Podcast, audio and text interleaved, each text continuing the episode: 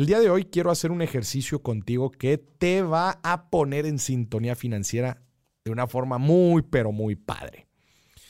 Estoy seguro que es un ejercicio súper sencillo, pero te va a ayudar a, a, tomar mejores decisiones con tu dinero. De eso estoy seguro. Es el ejercicio de calcular nuestro sueldo diario. Sí, nuestro sueldo diario y después nuestro ingreso diario. Pero primero vamos por el sencillo, sueldo diario. Si eres una persona que trabaja en una empresa, tienes un sueldo recurrente, estás por contrato, etcétera, tú sabes específicamente cuánto ganas al mes. Bueno, este monto lo vas a dividir entre 30 y tan tan. Obtienes ahora tu sueldo diario. Quiero que lo anotes. Ahorita estás, estás escuchando este podcast, pero anótalo en un lugar por ahí. Ese es tu sueldo diario, que no tiene que ser el mismo a tu ingreso diario. Sueldo es lo que ganas por sueldo. E ingreso es todo, prácticamente todo tu ingreso que ganas en el mes. Entonces, obviamente ahí va incluido el, el sueldo. Entonces, ahora quiero que hagamos el ejercicio del ingreso diario, que es suma todos tus ingresos que tienes y divídelos entre 30. Ya tienes tu ingreso diario. Este número te va a ayudar a poner en perspectiva las compras o deudas que adquieras. Por ejemplo, quieres comprar un viaje, estás por hacer un viaje, lo que te va a costar ese viaje, divídelo entre tu ingreso diario y ese es el número de días que te va a costar el poderte ir. Vas a comprar un nuevo televisor, vas a comprar una nueva computadora, un nuevo celular.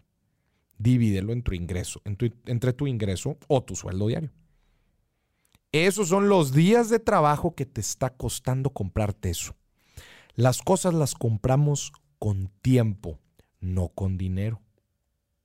Y eso es una realización bien, bien importante que nos transforma la, la manera en que vemos y tomamos decisiones de dinero.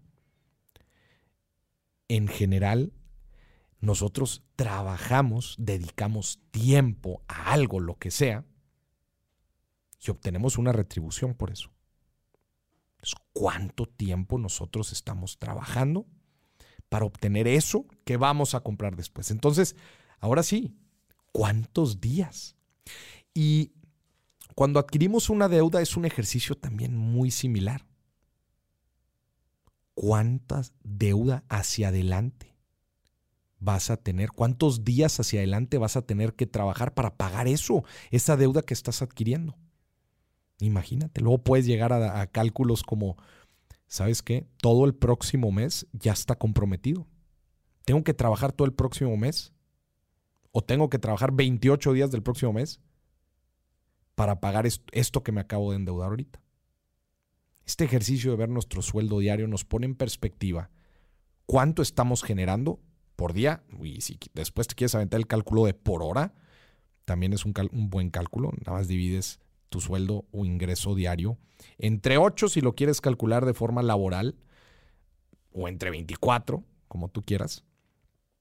Pero siempre nos pone en perspectiva de en realidad el valor que estamos percibiendo sobre lo que compramos y los días y nuestro tiempo de trabajo que estamos comprometiendo para comprarlo.